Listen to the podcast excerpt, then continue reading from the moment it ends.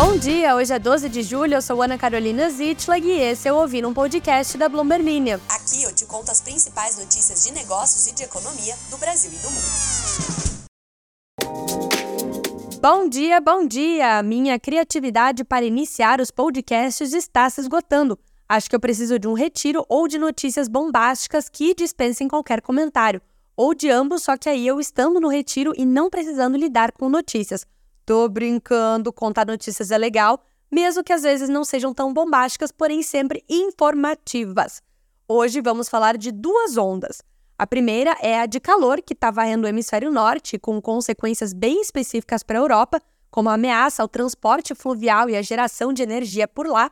A segunda onda é a de alta de juros pelo mundo, que pode começar a dar uma trégua em alguns lugares, leia-se na América Latina, agora que os dados de inflação começaram a esfriar. E por fim, vamos encarar uma grande salada de assuntos que envolvem a Adidas, o mercado de alta costura francesa, países do Oriente Médio e o recorte do setor de entretenimento em 2023. E quem é que liga todos esses assuntos e que na verdade liga o mundo inteiro? Ela, só podia ser ela, Beyoncé. Para você que chegou hoje, seja bem-vinda, seja bem-vindo. Aqui é a verdadeira House of Fana da Bloomberg em que a gente fala de economia e negócios com tanta alegria quanto falamos de Beyoncé. Não esqueça de se inscrever no podcast, ativar as notificações e de mandar os seus comentários e sugestões lá na caixinha do Spotify ou no meu Instagram, ana.sieds. Bora lá! Parece que os europeus estão tendo um gostinho do que é morar perto da linha do Equador. E isso não está sendo nada legal para eles, nem para a gente, nem para o planeta inteiro. A onda de calor que está atingindo a Europa nesse verão tem pressionado os sistemas de energia e de transporte de lá, à medida que rios como o Rio Reno e o Rio Ródano são afetados. E hoje vai ser dia de geografia aqui no podcast. O órgão de meteorologia nacional da Alemanha alertou para uma onda de calor extremo na região do Alto Reno nesta terça-feira. O Alto Reno fica entre a França e a Alemanha, bem naquela região da Alsácia-Lorena, sabe, que aparece 500 vezes no livro de história, porque é um lugar rico em carvão que fez com que os franceses e os alemãos brigassem várias vezes ao longo dos anos. Um alerta semelhante a esse aí do Alto Reno foi emitido também pelo Serviço Meteorológico Italiano, com temperaturas na Sardenha, ilha italiana, superiores a 40 graus. Já o nível de congelamento nos Alpes subiu para cerca de 4.600 a 4.800 metros nesta terça-feira. Eu falei que era aula de geografia hoje, então fique sabendo que nível de congelamento é quando a neve começa a não descongelar mais.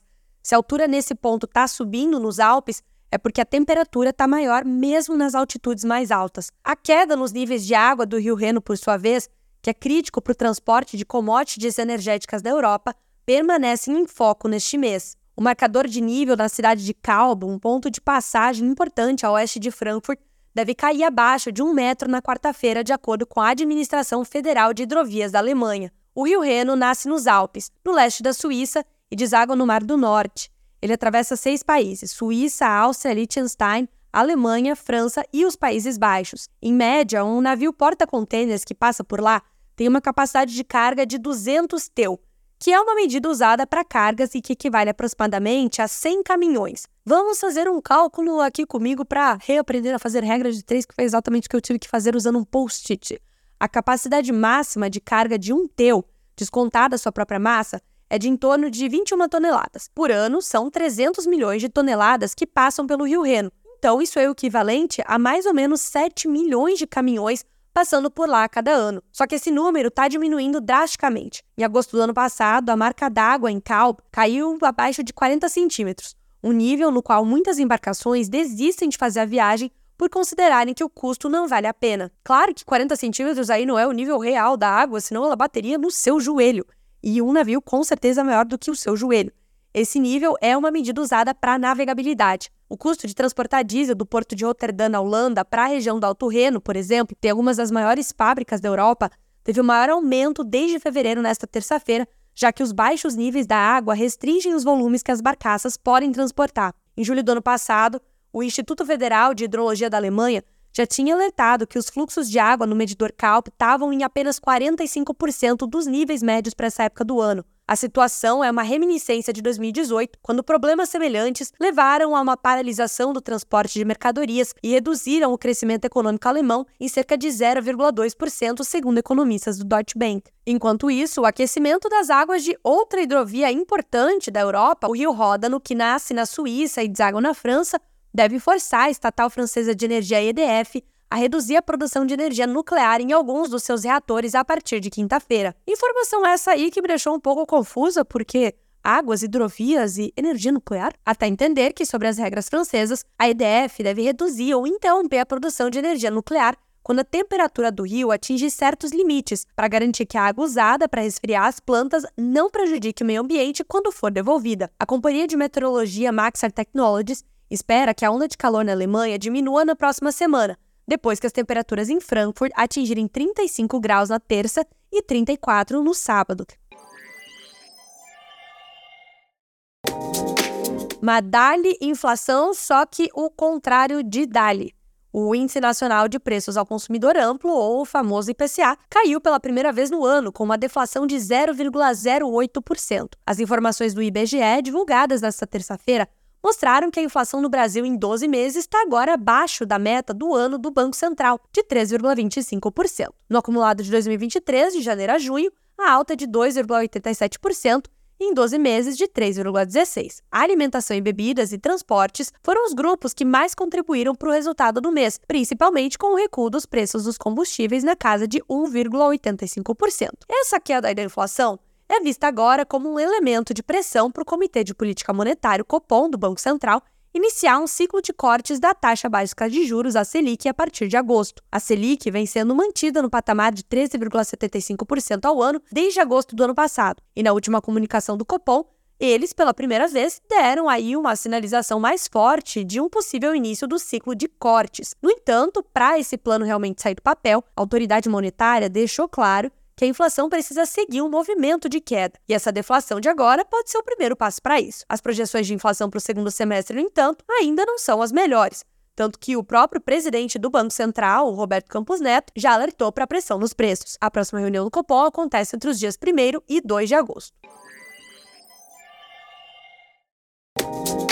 Chegou a hora de corrigir o meu imperdoável erro de não estar falando tanto assim da Beyoncé considerando que ela está em uma das maiores turnês da história da música. Shape on Me. Ou, não sei a tradução para isso. Chato, Ana. De acordo com o relatório da Billboard, o braço europeu da Renaissance Tour arrecadou 154 milhões de dólares com a venda de um milhão de ingressos em 21 shows da cantora. E como já comentamos algumas vezes aqui no podcast, ela pode ser a primeira artista da história a ultrapassar a marca de um bilhão de dólares em uma turnê. Mas, Ana, você vai simplesmente falar da Beyoncé assim, só porque você quer? Eu claramente poderia fazer isso, tá bom? Considerando que ela quebrou o recorde de maior número de vitórias do Grammy, com 32, tem uma fortuna estimada em 540 milhões de dólares, e em janeiro fez uma apresentação exclusiva para a abertura de um hotel em Dubai, que, segundo a agência de notícias Arabian Business, pagou 24 milhões de dólares pelo show. Mas, além de tudo isso, que já seria um grande motivo para ficar falando da Beyoncé, eu tenho um outro grandíssimo motivo para isso: dar uma volta completa no mundo e te levar de volta à nossa conversa sobre soft power, só que dessa vez unindo o Oriente Médio, a moda e a Beyoncé. Venha comigo então nesta linda e rica jornada, tal qual a da que já foi cantora do Destiny Child e que tem no currículo agora 47 músicas do top 100 hits da Billboard. Essa história começa em 2016, quando Beyoncé lançou a joint venture Ivy Park junto com Philip Green, fundador da Topshop, uma varejista britânica. Primeiro ponto, o que é uma joint venture? Traduzindo ao pé da letra do inglês, pode ser risco conjunto, negócio conjunto ou o meu favorito, aventura conjunta. Pela definição do Instituto de Pesquisa Econômica Aplicada, o IPE, trata-se de uma associação em que duas entidades se juntam para tirar proveito de alguma atividade por um tempo limitado, sem que cada uma delas perca a identidade própria, em outras palavras, um casamento saudável. Esse casamento saudável, aventura conjunta ou joint venture da Beyoncé com a Topshop durou dois anos, até que a Honeybee comprou os 50% do Philip Green em 2018, após acusações de assédio contra ele vindas de outras mulheres, fim do casamento saudável por motivos óbvios. Com a Ivy Park inteiramente em suas mãos, Beyoncé fechou, no ano seguinte, uma uma famosa parceria com a marca alemã de roupas esportivas, a Adidas. Essa parceria, segundo uma matéria de março deste ano do Wall Street Journal, deveria ter faturado 250 milhões de dólares em 2022, mas ficou apenas em 40 milhões de dólares, segundo fontes citadas pelo jornal na época. E por isso, segundo esta mesma matéria, a parceria estaria chegando ao fim. Esse relato foi mais um golpe para Adidas, que já estava sofrendo com o rompimento de uma linha com o Kanye West, o rapper que é ex-marido da Kim Kardashian. Inclusive, as vendas nos Estados Unidos da marca caíram 20% após o fim da parceria com o Kanye, com o próprio CEO da Adidas admitindo que, abre aspas, é claro que o fim da parceria está nos prejudicando, fecha aspas. E é por isso que as ações da varejista alemã chegaram a cair na semana em que o negócio com a Beyoncé supostamente tinha terminado, mesmo que a companhia tenha negado isso e que a cantora tenha ficado bem quietinha em relação ao assunto. Até 18 de junho deste ano. O que aconteceu em 18 de junho deste ano? O show da Renaissance Tour em Amsterdã, em que a cantora apareceu no palco com o modelito rosa pink Cheguei, sou a rainha deste planeta, de quem? Da nova coleção da Ivy Park com a Adidas.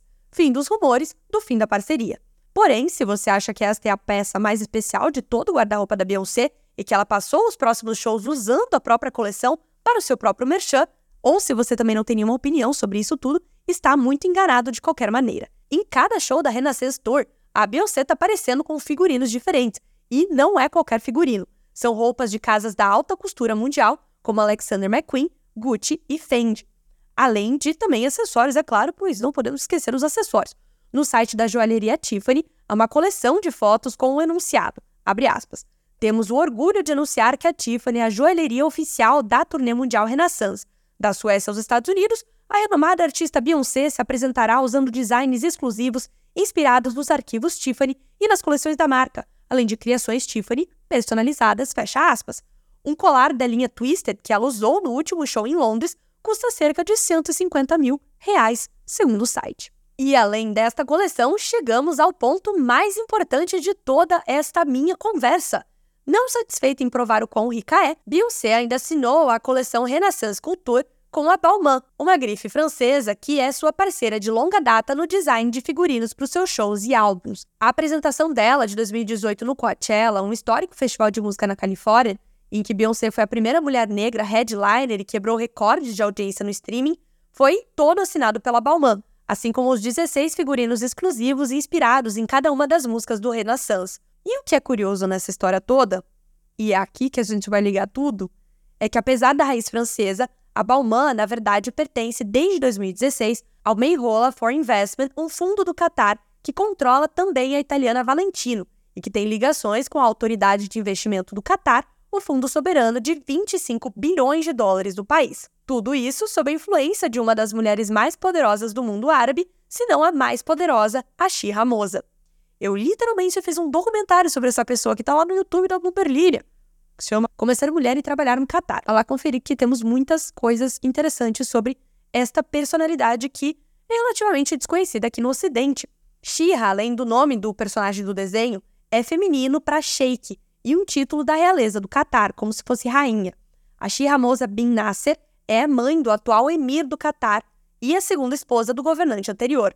O jornal britânico The Guardian descreve a Shira Moza como o rosto das novas políticas do regime conservador do Catar ela é presidente do conselho da Qatar Foundation, uma das maiores fundações de educação do mundo, dona de um dos edifícios mais caros de Londres e foi eleita uma das 100 pessoas mais influentes do mundo pela Forbes.